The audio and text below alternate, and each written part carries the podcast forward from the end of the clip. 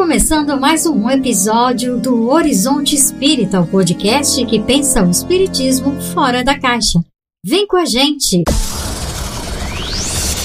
O primeiro caso confirmado de Covid-19 no Brasil ocorreu em São Paulo, no dia 26 de janeiro de 2020.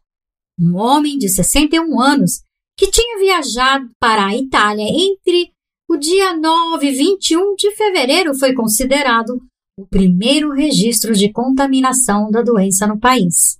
Já no mês seguinte, a Organização Mundial da Saúde declarou oficialmente que o mundo passava por uma pandemia, obrigando os países a tomarem uma série de medidas para minimizar os efeitos devastadores do vírus batizado de SARS-CoV-2. Templos religiosos tiveram suas atividades imediatamente suspensas a fim de evitar o agravamento da crise, obrigando seus adeptos a adequarem seus hábitos ao que convencionou se chamar de, entre parênteses, um novo normal. Com as casas espíritas não foi diferente. Por conta disso, muitas delas vêm se utilizando cada vez mais de meios alternativos para manter viva as atividades de estudo e de palestras de modo virtual. No entanto, alguns questionamentos acabam surgindo, né? Será mesmo que tudo pode ser feito à distância? Como ficam as atividades mediúnicas e as assistências espirituais dessas casas? Um ano sem ir à casa espírita realmente faz falta? Para ajudar nesse episódio de hoje, contaremos aqui com a presença do palestrante, escritor, enfim, divulgador e apresentador Tiago Brito. Bem-vindo, Tiago! Oi, gente, que legal estar aqui com vocês no Horizonte Infinito, que bacana. Kátia, que vozeirão, menina. É um podcast de qualidade, né, gente? Com essa voz de locutora maravilhosa. Estamos aqui com, com essa turma toda para podermos refletir quais os reflexos da pandemia para a doutrina espírita e para o movimento espírita. Vai ser um bate-papo muito gostoso. Obrigado pelo convite. Nós é que agradecemos a tua presença aqui nessa mesa que não tem formato. E do outro lado da mesa, então, tá aqui com a gente ele, o nosso velho mais jovem, Eric Pacheco. Bem-vindo, Eric. Oi, pessoal, então. Vamos para mais um podcast, vamos conversar sobre esse tema aí. O pai de todos, mentira. O pai jovem, historiador e nerd, Rodrigo Farias. Pai jovem foi a primeira vez, essa eu não tinha ouvido. Ah! Bom, não me, não me escapou as entrelinhas da coisa. Mas é ok, valeu, obrigado, é um prazer estar aqui. Já que é o horizonte infinito, né, não podia deixar de ter aquele que deu o princípio do negócio que é infinito. Não sei como rola isso, mas vamos lá. Alan, Pinto. Olá, muito bom estar aqui, muito bom nos reunimos mais uma vez, agradecendo ao Tiago Brito, porque deixa eu contar rapidinho aqui como é que foi essa história. A gente já tinha marcado fazer esse episódio falando sobre esse tema, e para quem acredita ou para quem acha que coincidências existem, na semana passada esse rapazinho me lança um vídeo falando exatamente sobre o mesmo tema. E eu falei: não, a gente não pode perder a oportunidade. Vamos convidar esse menino e vamos ver se ele aceita. E ele aceitou, né? Muito obrigado, Tiago, pela sua participação aqui. Eu tenho certeza que vai enriquecer sobremaneira o nosso episódio de hoje. Então, qualquer coisa, qualquer besteira, qualquer bobagem que eu falar, a culpa é do Alan, a responsabilidade é toda dele. Sim, a culpa é de quem começa a brincadeira, não é? não, eu aceito. Eu aceito levar isso lá na, na, em conta no meu caderninho na parte de débitos. Não tem problema. Vamos lá, quem começa aqui esse bate-papo gostoso a respeito disso que a gente está vivenciando, que é algo histórico, né? Querendo ou não, apesar de ser uma tragédia, é uma tragédia histórica, é algo que talvez os nossos tataranetos vão dizer: meu Deus, como foi isso? Mas que a gente ainda está no meio da, da, da, da coisa toda, vai, vamos dizer assim, né? Quem começa? Se for polêmica, vale a pena. Manda. Uh, a gente percebe que as casas espíritas são uma das poucas instituições ou organizações que têm mantido sistematicamente o isolamento. A gente vê diversas denominações, diversos templos voltando às atividades. E os espíritas são aqueles que ainda, eu não sei porquê, né, não quero aqui fazer nenhum juízo de valor, mas que buscaram manter uma alternativa fora da casa espírita. E a gente tem visto muitas casas adotando o método de fazer reunião, palestras virtuais. É, hoje é dia da palestra, então hoje vai ser fulano de tal. Fulano de tal, que é o palestrante, vai fazer a palestra da sua casa e as pessoas que habitualmente frequentavam aquela casa espírita passam a ter acesso a essa a esse conteúdo, né? Então nessa parte aí, as casas espíritas não pararam. Só que as outras partes, elas estão totalmente paralisadas. Do início da pandemia, nós pelo menos chegou ao nosso conhecimento, uma única casa que insistiu em ir adiante, mas recebeu tanta pancada nas redes sociais que simplesmente ele desistiu. Foi o caso lá do senhor Carlos Bacelli, lá em Uberaba. Né? Ele recebeu tanta pancada que ele desistiu de, de ir adiante com as atividades da casa espírita dele. Pelo menos foi o único caso que eu conheço. E aí, Tiago? Rapaz, não estava sabendo. Eu não estava sabendo desse babado do Batelli. Tá vendo, gente? Espírita também tem que ter babado para comentar. Eu acho que, que vale a pena a gente pensar junto, vale a pena a gente comentar.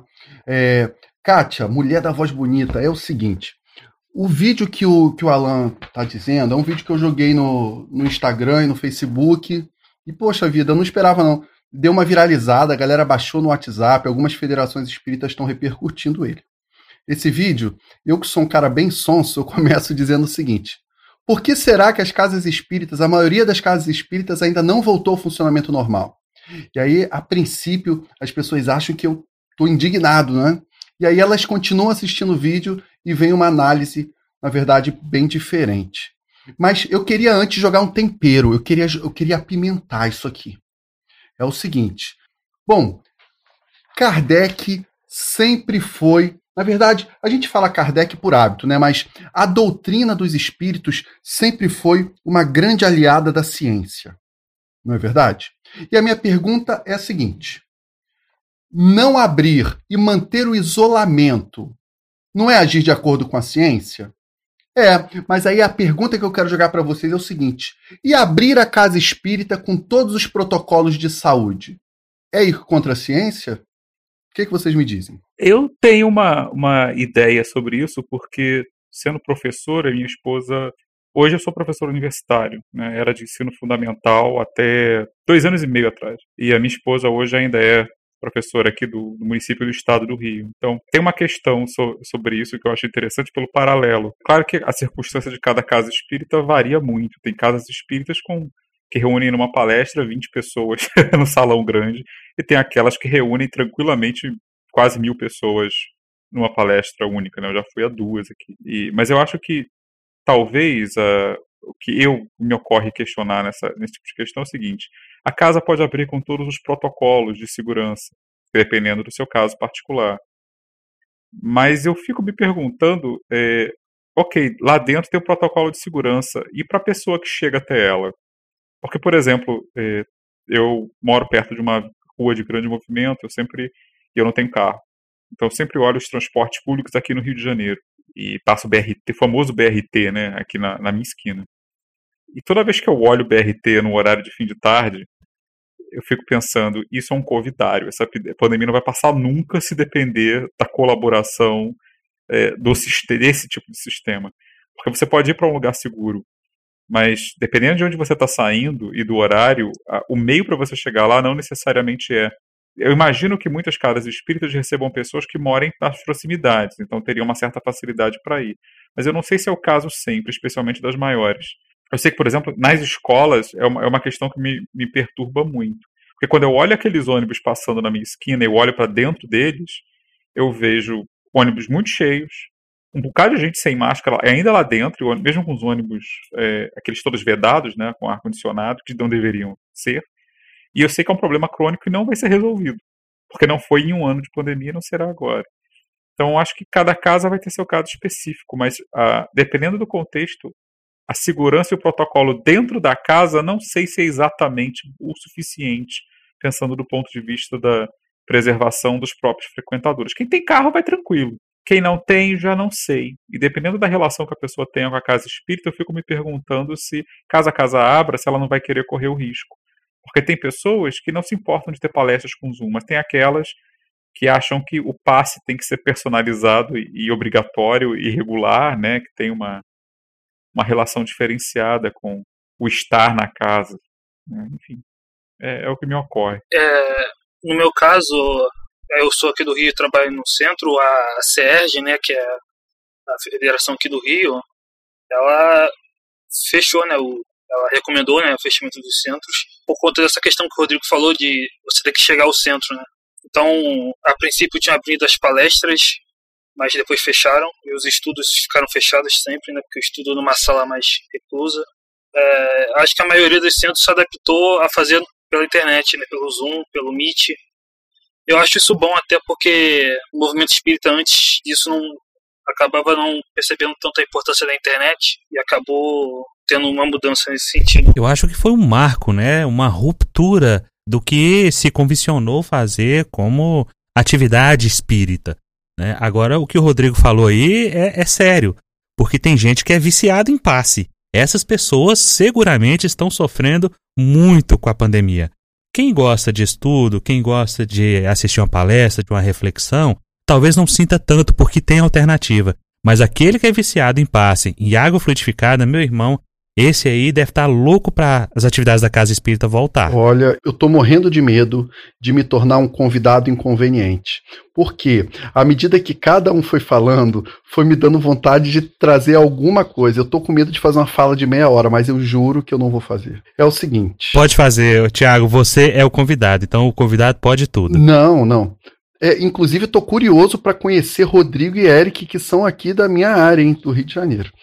Mas então, é o seguinte, pessoal. É, eu quis provocar essa questão do protocolo, né, porque eu fui convidado por algumas casas para fazer presencial.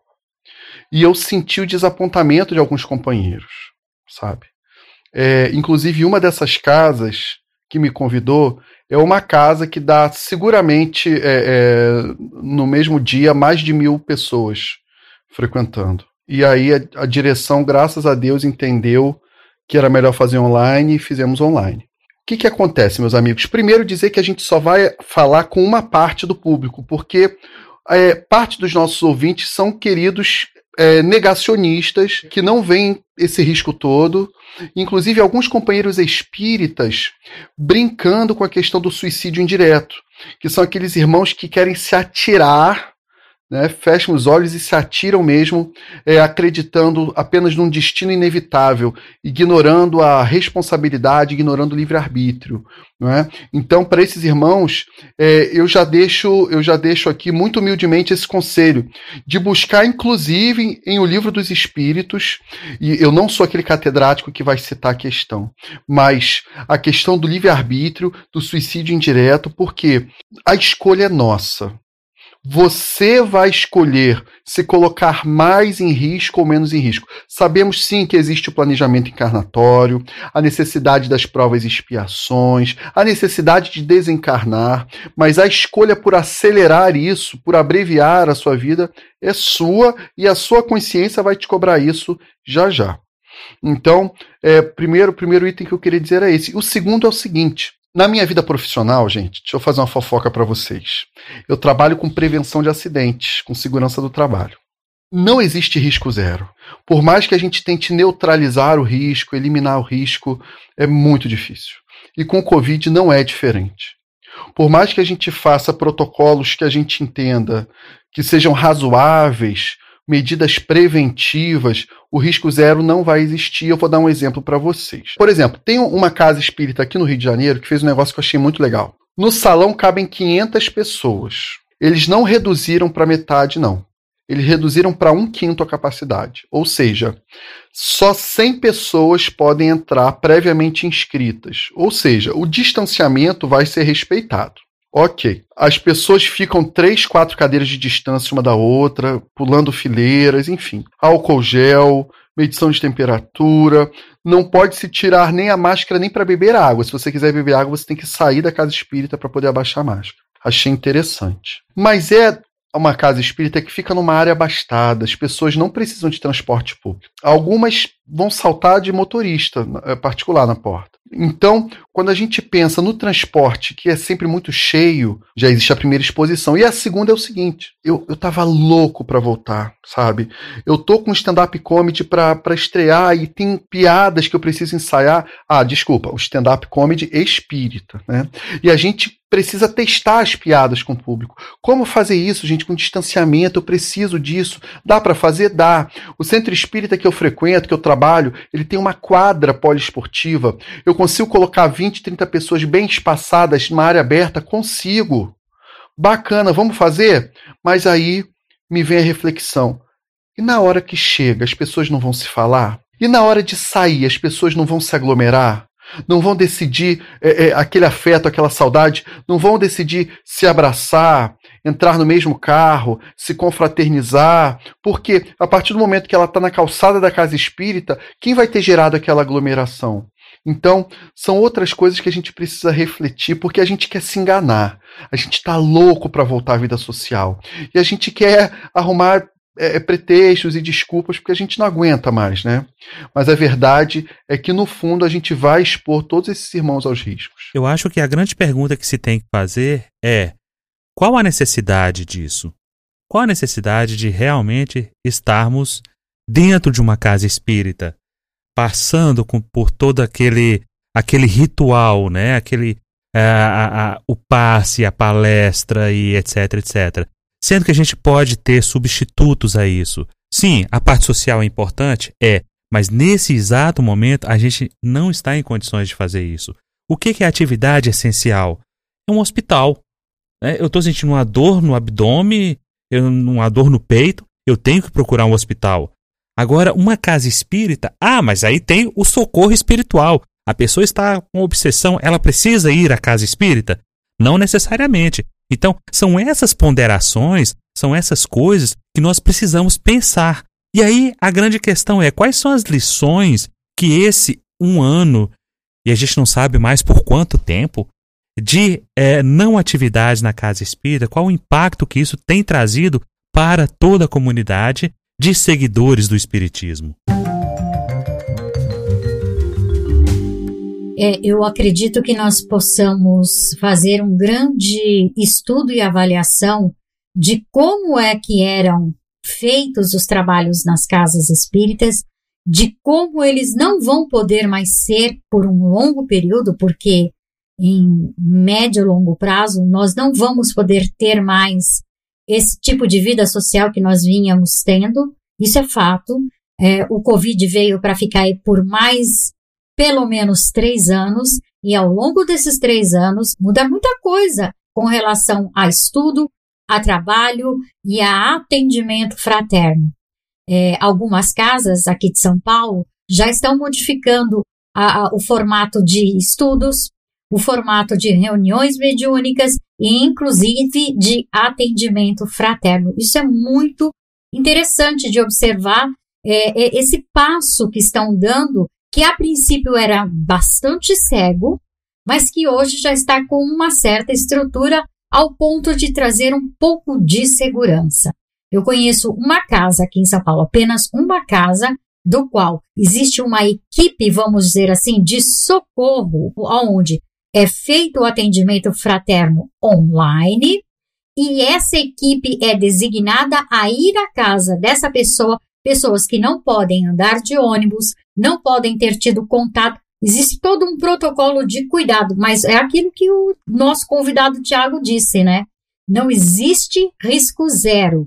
Mas dentro deste mínimo, aquelas pessoas que estão em surto por conta de uma obsessão, este é o único caso que está sendo atendido, eles são recebidos e, e vão aonde tiver que ir. É uma equipe de mais ou menos 12 pessoas. Eu não vou citar nome aqui, porque é uma coisa mais ainda não tão vamos, propagada, ok?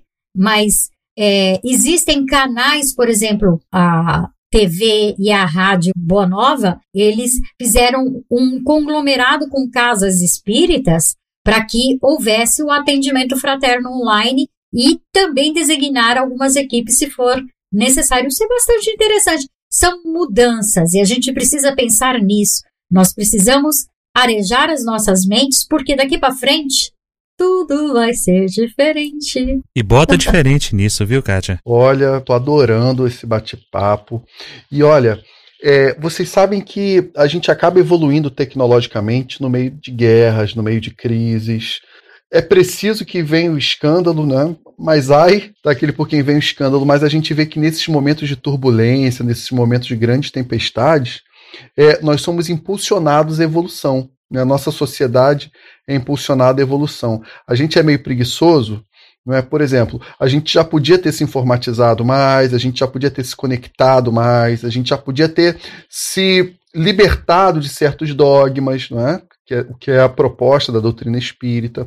Mas então a gente precisa desse turbilhão, desse furacão, para então a gente chacoalhar e, e abrir os olhos e se readaptar. Mas é exatamente isso, Tiago. É interessante porque, assim, o, o ser humano, ele tem essa tendência a se acomodar. É, tá confortável, então não mexe muito. Tá bom assim. E aí, precisamos dessa onda para fazer a gente se mexer. Infelizmente, nós somos assim, né? Nós precisamos é, ser empurrado algumas vezes para que a gente possa tomar alguma ação ou alguma atitude é, que faça caminhar dando a impressão de que seja mais rápido, mas não é. É o caminhar que estava indo muito devagar e que ele precisa tomar uh, a velocidade que, que é normal, vamos dizer assim, ou seja, avançando um pouquinho mais. Isso eu não tenho a menor dúvida. Mas e aí? Eu citei uma casa que está fazendo atividades de eh, assistências espirituais e atendimentos fraternos que em algumas outras casas chamam orientações. Eu não sei como é que é, porque o Brasil é muito grande, né, gente? Então, é, cada local chama de um jeito. Mas e com vocês? O que é que vocês acham? É possível haver é, atividades mediúnicas online? Olha, segundo Kardec, sim. Segundo a FEB, não. Por quê? É lógico, Kardec não falava nesses termos, mas quando Kardec fala em comunhão de pensamento e se você entende comunhão de pensamento como estar ali juntos, unidos no mesmo ideal, o meio em que essa comunhão se dá é presencial ou pode ser virtual, porque tudo vai pegar carona no tal do fluido cósmico universal. Então, nós passamos muito tempo acomodados e nada melhor do que uma crise, um flagelo para promover o progresso. Por mais que nós não aceitemos isso, o que essa pandemia está trazendo para a gente é um aviso. Olha, está na hora de vocês repensarem como vocês têm feito as coisas.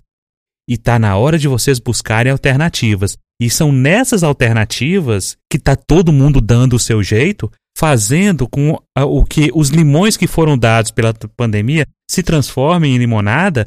E aí está todo mundo se virando. Então não era hora da gente voltar a pensar nisso, porque, gente, você pega um dirigente de uma casa espírita, ou dono de um centro espírita, como queiram, antigo, ele vai dizer para você que não pode. Eu ouvi um episódio do Spiritcast em que alguém contou o caso de que, antes da pandemia, né, qualquer coisa desse tipo, eles propuseram de transmitir os estudos da casa online. O dirigente da casa não deixou, porque ele disse que se fizesse isso, ninguém ia, ia mais à reunião.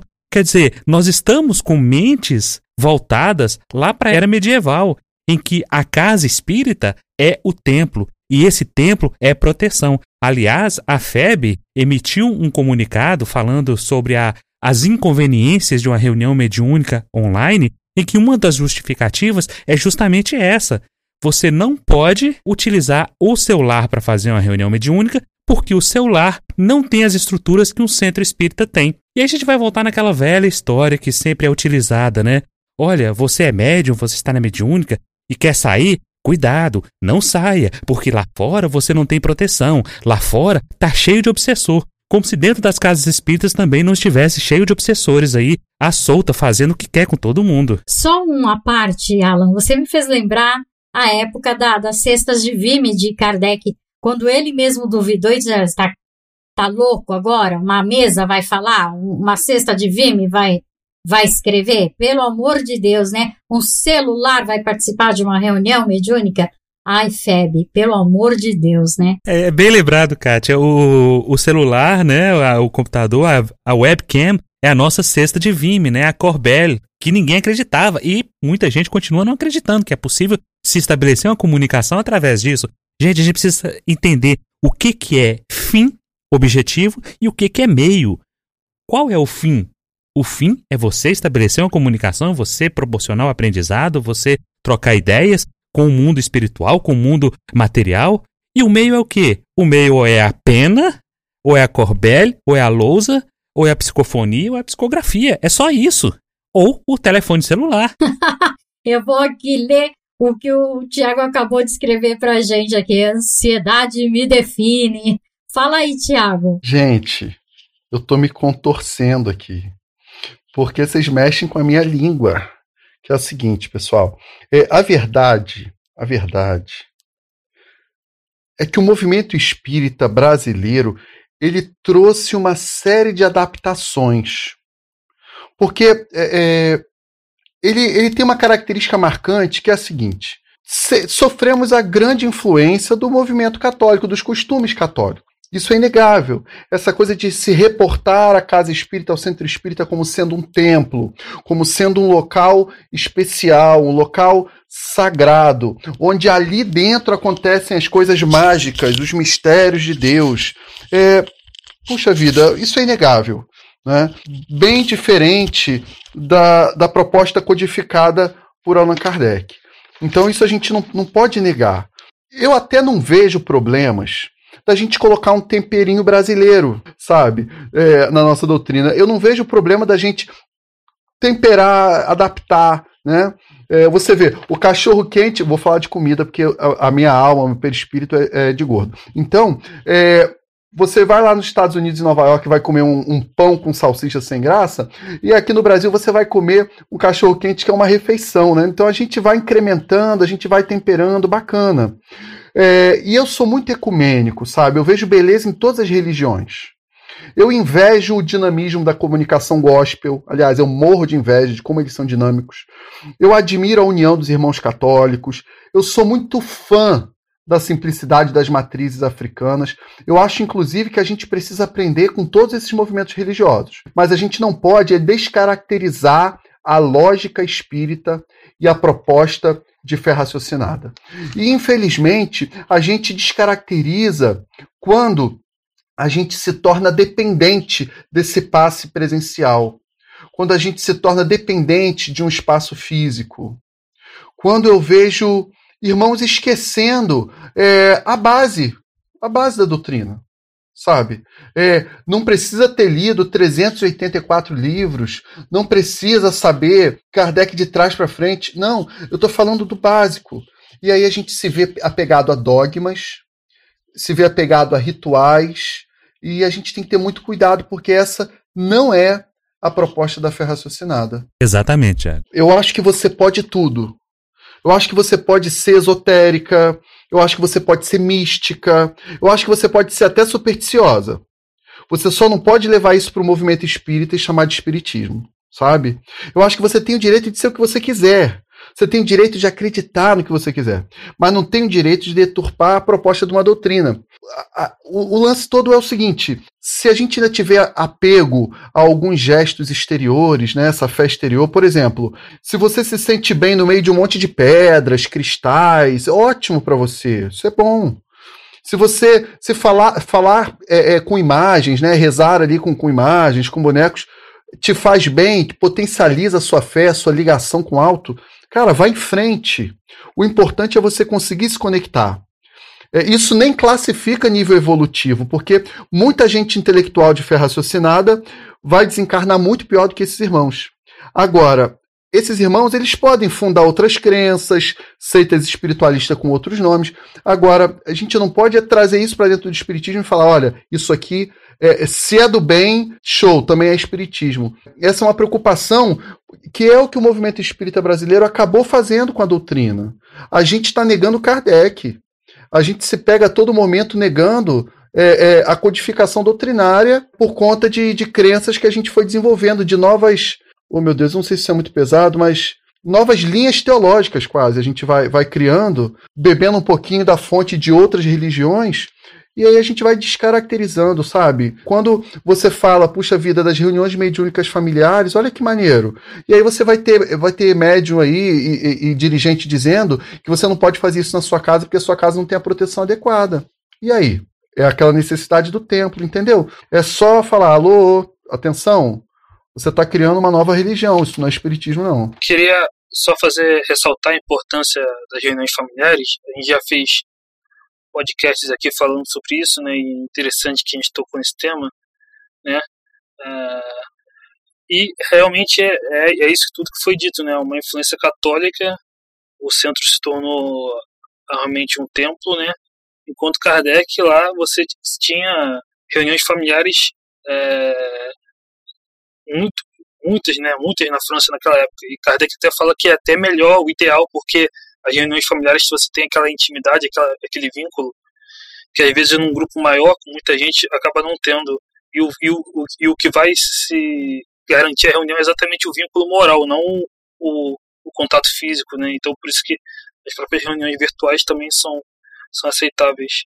Eu só queria passar uma referência que eu acho muito legal, que é a Revista Espírita de 1859, de setembro, O Lado de uma Família Espírita. Esse caso é muito bonito. É o caso de um, de, de um, pai que faleceu e os filhos têm contato desde cedo, na, na, em casa mesmo, com o pai desencarnado, dando comunicações.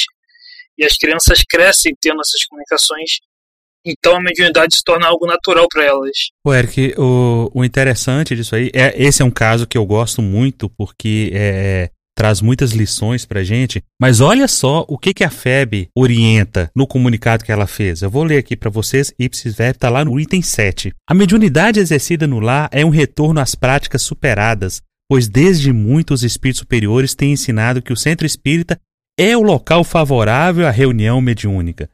No templo espírita, vou colocar entre aspas aqui templo, porque é uma citação de André Luiz, no templo espírita, os instrutores desencarnados conseguem localizar recursos avançados do plano espiritual para o socorro a obsidiados e obsessores. Ou seja, é exatamente aquilo que o, o, o Tiago falou. Essa ideia do mundo católico sendo empregada dentro do próprio espiritismo. E você pode realmente, você pode acreditar em cristais, você pode acreditar em florais de bar, em constelações familiares, em tudo isso.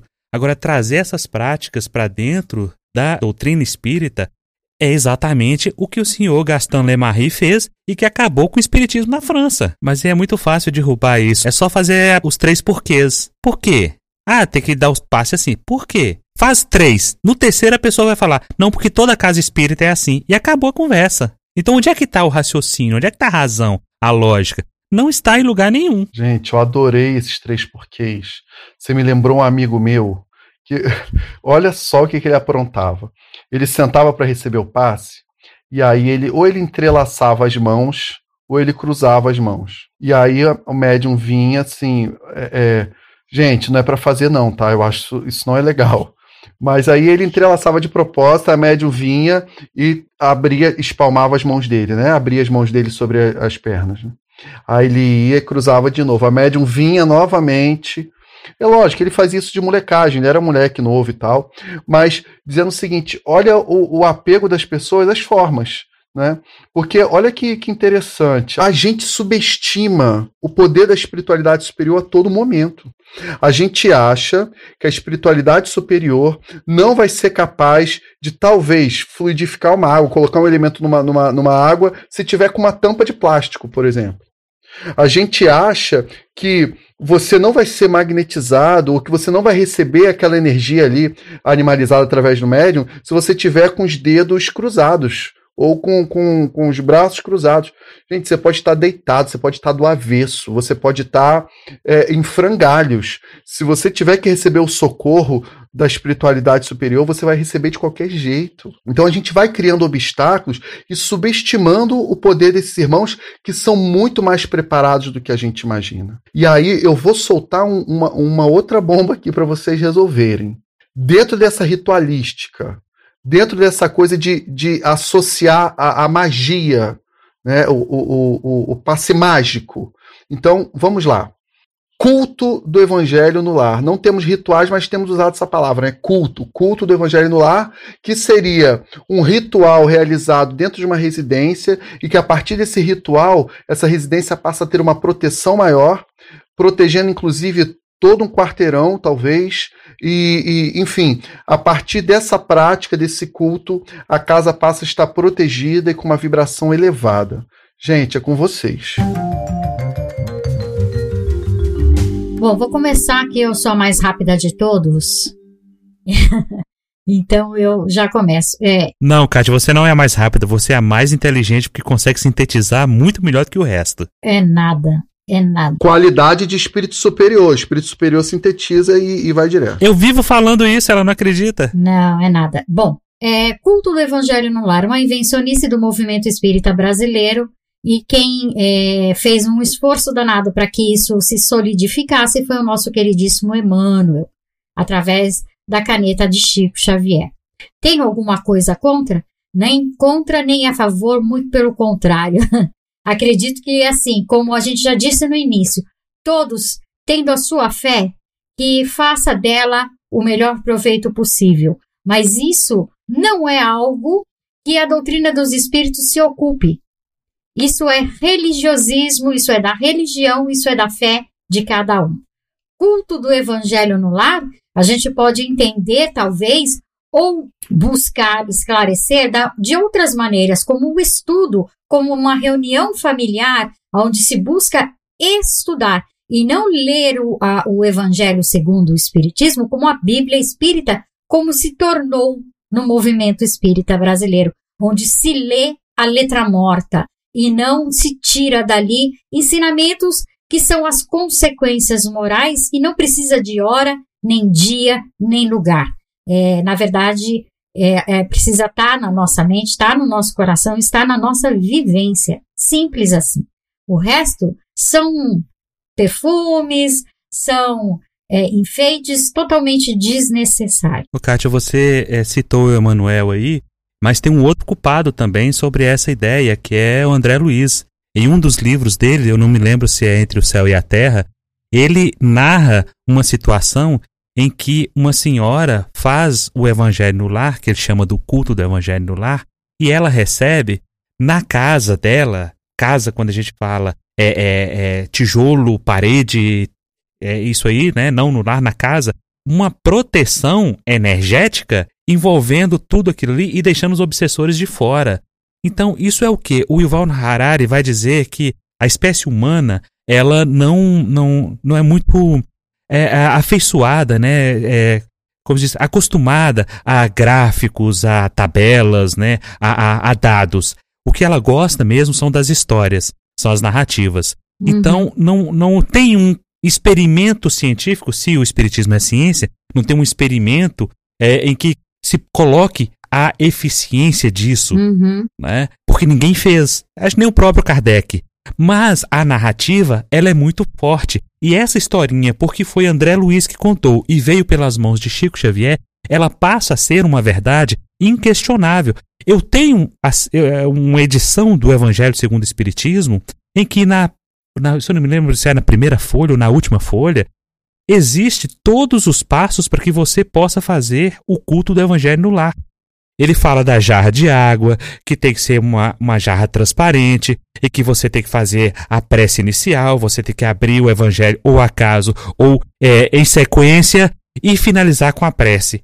Entendeu? Então ele coloca tudo isso. Por quê? Porque nós também precisamos do ritual para organizar as nossas vidas. Mas aí, quando você torna o ritual algo muito mais importante, não, esse evangelho lá não valeu porque você usou uma jarra vermelha ou uma jarra de abacaxi, tipo aquela que tem é, na grande família. E aí não serve porque está falando que é uma jarra transparente. Quando você começa a inverter essas coisas e dar mais é, é, é, importância à forma do que à essência, aí, meu amigo, a coisa já foi toda pro Beleléu. Rodrigo, você quer falar alguma coisa? Quero porque eu tô muito quieto. E quando eu ouço o episódio depois, eu gosto de ouvir minha voz. é verdade, Rodrigo. Você tá muito quieto hoje. O que, que aconteceu? Ah, eu tô, eu tô, eu tô. Bom, primeiro assim, é, vocês são um bando de hereges anarquistas, vão todos para as profundas do umbral quando desencarnarem. Já, já antecipo. o meu lugarzinho já tá garantido, isso eu posso te dizer. Pois é, numa furna bem escura, bem lamacenta, né? É, com a voz sinistra de obsessor. Né? É, bom, eu só queria dizer o seguinte. Uh, bom, a gente tem algumas divergências, porque, é, como às vezes acontece, né? Eu acho que às vezes se usa religiosismo num sentido muito, muito mais negativo do que a palavra precisa ter.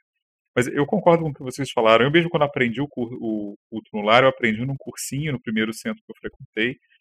E, e havia realmente um cuidado muito grande com a coisa da, da ritualística, né? De você ter a, a jarra, deixa descoberto, tem que ser rigidamente naquele horário, papapá, papapá. Mas, por outro lado, uma, uma, uma coisa que me ocorre é o seguinte: a gente está, no mesmo programa, a gente está reclamando do culto lar, mas também estamos reclamando da ausência de reuniões mediúnicas em casa. E dentro do espiritismo, vamos chamar assim, eu vou usar um estrangeirismo, mainstream, né, o espiritismo dominante uh, no Brasil, provavelmente o culto no lar, o culto do evangelho no lar, ou evangelho no lar, como queira se chamar, é provavelmente a coisa mais próxima de uma reunião mediúnica que você faz em casa. Embora exista a orientação para não haver manifestações, ok, realmente existe isso. Mas na prática, é, acho que boa parte das pessoas tem alguma historinha de culto no lar. Né, de algo, coisas que aconteceram, sensações que deram, porque na verdade é um momento que, é, tirando a questão de você dar passagem ou não manifestações, se você tem alguma sensibilidade mediúnica ostensiva, é, é um momento de concentração, é um momento de prece, é um momento de estudo, é um momento que tem um horário certo, né, é um momento de alguma disciplina para meditação sobre isso. Então, sim, tem essa, essa questão da ritualística, da cor do jarro, se tampa ou não tampa o jarro, se abre o acaso ou não, tudo bem, pode ter. Né? E as orientações muitas vezes dadas sobre isso tendem a ser um pouco cerimoniais mesmo. Né? Mas, por outro lado, e eu falo isso por experiência, porque eu faço culto no lar há, sei lá, 26 anos.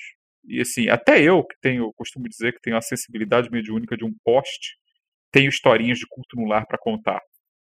E depois que eu casei com a Priscila, que é médium, então mais ainda.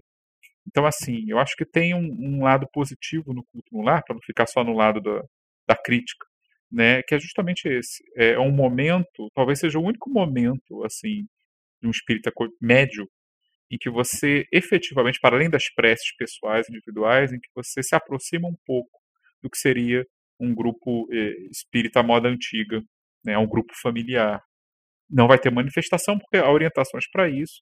E eu sinceramente acho que, eh, no caso do culto no lar, é mais prudente mesmo não ter. É, porque nem sempre a pessoa que está fazendo o culto necessariamente ela tem alguma noção de sobre mediunidade, estudou isso, ela não é, é, preparada para isso, geralmente. Pode ser que ela tenha o conhecimento, mas o objetivo ali não é esse, ok. Mas no que diz respeito à, à concentração, à prece, a você dar uma higienizada na sua própria mente, né, a de repente se abrir um pouco mais para um contato mais próximo, mais facilitado com a espiritualidade superior, eu acho que o culto lar é uma grande ideia. Né? Então, assim, é, poderia ser melhor, poderia se despir dessas, dessas ornamentações religiosistas, né? para usar o termo no sentido negativo, Poderia, sem dúvida nenhuma, mas eu não acho que a ideia em si seja algo ruim, não. A essência dela. Pelo contrário, eu acho que se não houvesse o culto no lar, a ideia, talvez que a gente está reiterando aqui, como a gente já falou disso, de é, grupos espíritas domésticos, seria mais difícil ainda, porque nem sequer teria uma cultura sobre a qual se basear. E eu acho que, pensando no longo prazo, o culto no lar é justamente essa possibilidade de, no futuro, fazer esse modelo melhorar. Mas, é, mas a base já existe. Muito bem. É, sobre o evangelho no lar, acredito que exatamente como o Rodrigo falou, é a coisa mais próxima, mas talvez surgiu exatamente por isso, né, para ser uma forma de, de, fazer com que as pessoas tenham um contato com o espiritismo em casa, mas sem a prática da, da mediunidade, né? Então, talvez tenha surgido exatamente isso, para tirar a mediunidade em casa, mas colocando outra coisa no lugar, assim. E se você vê os próprios médiums famosos, isso é uma coisa que eu não, não consigo entender muito, por exemplo, o Chico, o próprio Divaldo, eles mesmos psicografam em casa. Muitas das vezes o Chico psicografava em casa, muitas vezes ele psicografou no próprio Pinga Fogo, programa que ele participou. Então, é, é curioso isso, como os médios famosos do momento psicografavam todos em casa, mas as pessoas normais não poderiam, né? Na visão do momento. Então, Eric, é, a gente precisa lembrar o seguinte: doutrina espírita é uma coisa, movimento espírita é outro. Eu, eu entendo que a gente segue, a gente tenta seguir a doutrina espírita. O movimento espírita é confuso, é atrapalhado, porque é feito de pessoas imperfeitas como nós. A gente está sempre tropeçando nas próprias pernas e aí a gente acaba se confundindo. Mas na doutrina espírita, quem falou para não exercitar mediunidade em casa? Onde está escrito isso? Kardec vai dizer para você treinar psicografia em casa. Começa lá devagarzinho, com um minuto, dois minutos, cinco minutos, dez minutos, até, até você conseguir é, é, é produzir material e depois levar para análise no crivo da razão.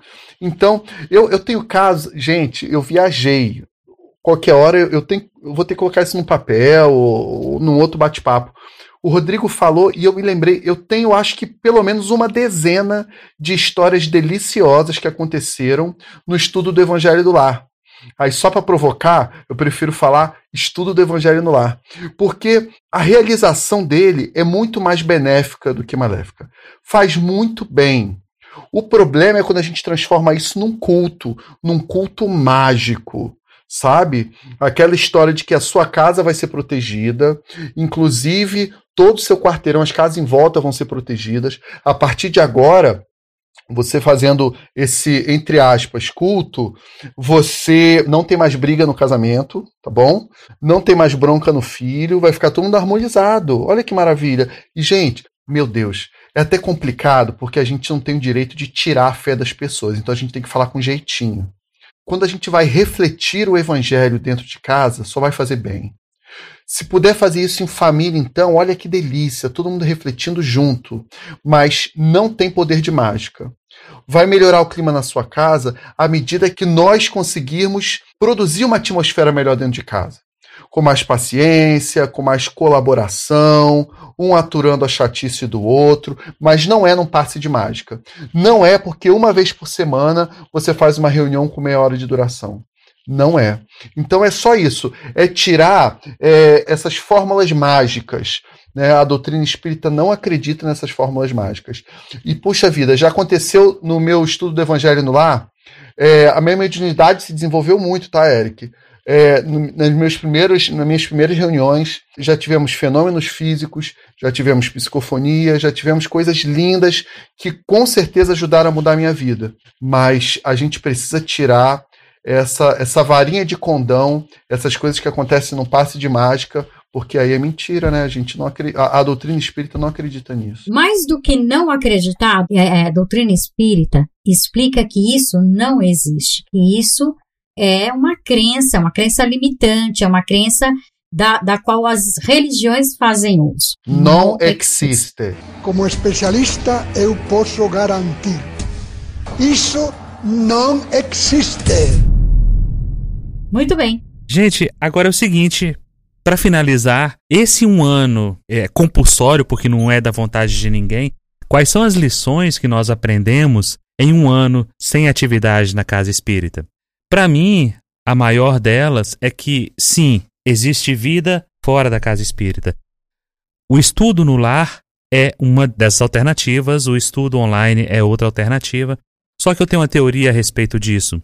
Muitos dirigentes antigos, que têm ainda aquela mentalidade bem retrógrada, pretendem manter o monopólio da atividade, principalmente da atividade mediúnica, nas mãos, na casa espírita dele. Daí a orientação de você sempre a todo e qualquer custo, você é, é, chega a ser quase proibido ter uma atividade mediúnica durante o Evangelho no Lar, por exemplo. Porque o dia que esse pessoal todo descobrir que eles podem praticar o Espiritismo em casa, como fazia esse artigo belíssimo que o Eric citou, daquela família que recebia o pai desencarnado toda semana e ele perguntava a cada um dos filhos o que tinha feito e eles diziam, e ele falava o seguinte: olha, aquele que aprontou, se aprontar de novo, eu não venho aqui na semana que vem. Se as pessoas começarem a perceber que é possível se fazer isso, aí acaba todo o monopólio, aí acaba todo o encanto, aí acaba todo o poder, porque a gente está falando aqui é de uma de um projeto de poder exercido dentro das casas espíritas. Alan, mas você está exagerando, não é bem assim. Olha, pode ser sim exagero meu, pode ser paranoia minha, mas faça uma observação. Observe como eram as coisas na sua casa espírita, como estão agora. Esses dirigentes, esses donos de centros, essa, esses médiums, essas figuras imponentes dentro do movimento espírita estão desesperados porque eles não têm mais como exercer qualquer tipo de influência daqueles seus liderados. Meu Deus, Alain praticamente um herege querendo dar a entender que fora da casa espírita há salvação. É isso, Alain? Mas é exatamente isso, meu caro. E você também é herege por ter repetido isso, viu? Ah, meu pai. Olha, eu posso fazer então uma consideração final aqui rapidinho? Eu acho que esse isolamento, ele escancarou as nossas, as nossas carências, né? As nossas carências, as nossas carências afetivas, carências sentimentais e também a nossa necessidade de viver em sociedade. Então, a gente não pode confundir. A gente não pode confundir que é, a casa espírita é a nossa salvação, que fora da casa espírita, fora da igreja não há salvação. Né? É, é o seguinte: a gente sente falta do convívio, eu sinto falta das relações, das companhias, sabe? Então, sentir falta desse fluxo, desse calor humano, ok. É, agora, achar que a sua fé, que a sua espiritualidade depende do centro espírita, aí não. Então, poxa, levanto aqui a plaquinha. Eu sou super a favor de reunião mediúnica com planejamento, com cuidado, com estudo. Online, sim. Não sou contra, não. A FEB vai ficar chateada. Tem uns vídeos meus saindo lá no canal da FEB. Eles vão ficar chateados comigo. Mas não tem problema, porque a gente está numa doutrina que não existe hierarquia e nós somos livres pensadores. Então, Feb, eu gosto muito de você, um beijo. Então, é, é, eu sou muito a favor, sabe? Dessa, dessa libertação dessas amarras. É meio que rebeldia, né? Uma fé meio rebelde, meio radical. Então, a gente pode fazer culto online? A Kardec diz que sim, sabe? É, pode se espiritualizar é, em casa? Pode, puxa vida, lógico que pode. Então, pode estudar, pode se desenvolver, lógico que pode. Agora, eu acho que o que a gente sente falta mesmo, e se Deus quiser, é, é, a gente vai retornar, é dessa convivência, de ir lá falar mal do outro, entendeu? De, de reencontrar esses irmãos de caminhada, de. Fazer comentários fraternos, né? Ser tudo nosso é fraterno, um abraço é fraterno, é tudo muito fraterno. E, se Deus quiser, isso vai voltar e a gente vai ter a sensação, porque lá a gente se confraterniza e a gente olha para o outro e fala: olha aí, está no mesmo barco que eu, é, estamos estudando juntos, estamos nos reencontrando. Então eu acho que é isso, gente. Essa seria a minha consideração final. Sentimos falta dessa confraternização, desse companheirismo, mas que não sintamos falta dessas falsas amarras que teimam em nos prender. Bom, é, eu só gostaria de dizer que eu tenho a impressão de que a Mentidão vai passar discutindo e pensando esse assunto o resto desse ano, porque do jeito que a coisa anda, uh, ainda vai levar um tempo até tudo se normalizar como a gente gostaria.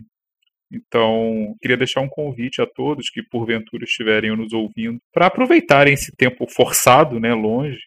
Por mais que a gente tenha, eu também tenho saudade das pessoas, saudade de poder interagir com as pessoas sem, de repente, o, o medo de uma de um comentário ser mal entendido, porque a seco, por escrito, dependendo do contexto, às vezes é ruim, né? É, gera mal entendido, isso é coisa de rede social e tal. Mas assim, é, é a gente possa aproveitar esse tempo para explorar mais possibilidades. Né? Ouvir podcasts, por exemplo, descobrir canais interessantes para ver de vez em quando, ter contato de repente com produções, eventos que estão sendo feitos de outras casas que não a nossa, fazer intercâmbios. Né? No episódio passado eu descobri que um dos nossos convidados, Rodolfo, conhecia um colega meu, né, que, que eu conheço há anos e que tem um centro perto da minha casa, né, o Rodolfo lá em Rondônia e meu colega aqui no Rio de Janeiro. Então, é, é muito bom fazer esses intercâmbios. Eu acho que a nossa o ser espírita sabendo aproveitar, quando a pessoa tem os meios né, para isso, uma conexão razoável à internet, é, você pode descobrir muitas coisas que talvez de repente, indo para aquela rotina do centro, a gente não pudesse descobrir. Né? Crise e oportunidade, não é assim que se costuma dizer? Então, que a gente possa aproveitar para enriquecer a nossa visão do próprio espiritismo. O Brasil é grande, né? E o movimento também tem muitas possibilidades diferentes. possamos aproveitar isso. Eu só queria agradecer mesmo a Thiago, a, a, todos, né? E é isso, a gente pode continuar estudando e praticando espiritismo, enfim, fora do centro, em casa, pela internet.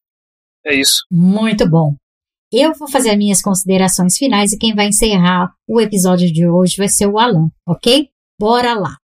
Eu adorei a conversa de hoje, a troca de ideias, a discussão, o debate, o nome que vocês quiserem dar. Adorei a presença de todo mundo aqui. Foi um prazer imenso te conhecer, Tiago. Eu quero te conhecer pessoalmente. Não vejo a hora desse isolamento social acabar, porque a primeira viagem que eu vou fazer vai ser para o Rio de Janeiro. E aí eu vou fazer aquela, é, como é que chama? Parada em todos os locais. Casa do Eric, casa do Rodrigo, casa agora do Tiago. Tem uma parte de outras pessoas que eu quero conhecer aí do Rio de Janeiro. Nossa, eu não vejo a hora de poder fazer isso. E aí depois, quem sabe, eu dou um pulinho em Ipanema. Mas não é Ipanema do Rio, é Ipanema lá de Minas Gerais, porque também quero conhecer pessoalmente o Alan. Eu não aguento mais esse isolamento, não aguento mais. Beijão para todo mundo que está aqui participando, é, que está aí do outro lado também participando. Foi um episódio muito, muito gostoso. Muito obrigada. É isso aí, pessoal. Tiago, meu amigo, muito obrigado pela sua participação. E agora, claro, a gente está falando com um comunicador espírita, é hora do jabá, é hora do comercial. Tiago, fala, solta o verbo, meu amigo. Aproveita que a hora aqui já tá paga. Ai, gente, que bom. Então, olha, quem quiser trocar uma ideia comigo, tem lá as redes sociais, no Instagram, no Facebook, Thiago Brito, tá? Acompanhar a gente. A gente tenta fazer um espiritismo assim com uma comunicação leve, sabe? A divulgação dessa doutrina, que é uma doutrina que me auxilia tanto. Eu que sou um cara tão doente, eu que sou um cara tão necessitado, encontrei no espiritismo essa luz aí de oportunidades de aprendizado, de resgate e tudo mais. E aí a gente tenta fazer uma comunicação assim leve, muito simples. E aí você pode ouvir isso no Conexão Espiritismo, que é o nosso programa na Rádio Rio de Janeiro, tá bom? Que vai ao ar toda quinta-feira, 15h30. É, tem os programas também, o, o Cozinha Espírita, que é uma série de 10 programinhas na Rede Amigo Espírita, que a gente fez agora durante a pandemia, misturando culinária e doutrina. Na verdade, é muito legal. E a gente vai para a cozinha falar um pouquinho de espiritismo. É, temos também o programa Espírito Amigo, onde a gente conversa com grandes irmãos aí do movimento espírita, contando seus causos, suas histórias, suas vivências. E os nossos livros, poxa vida.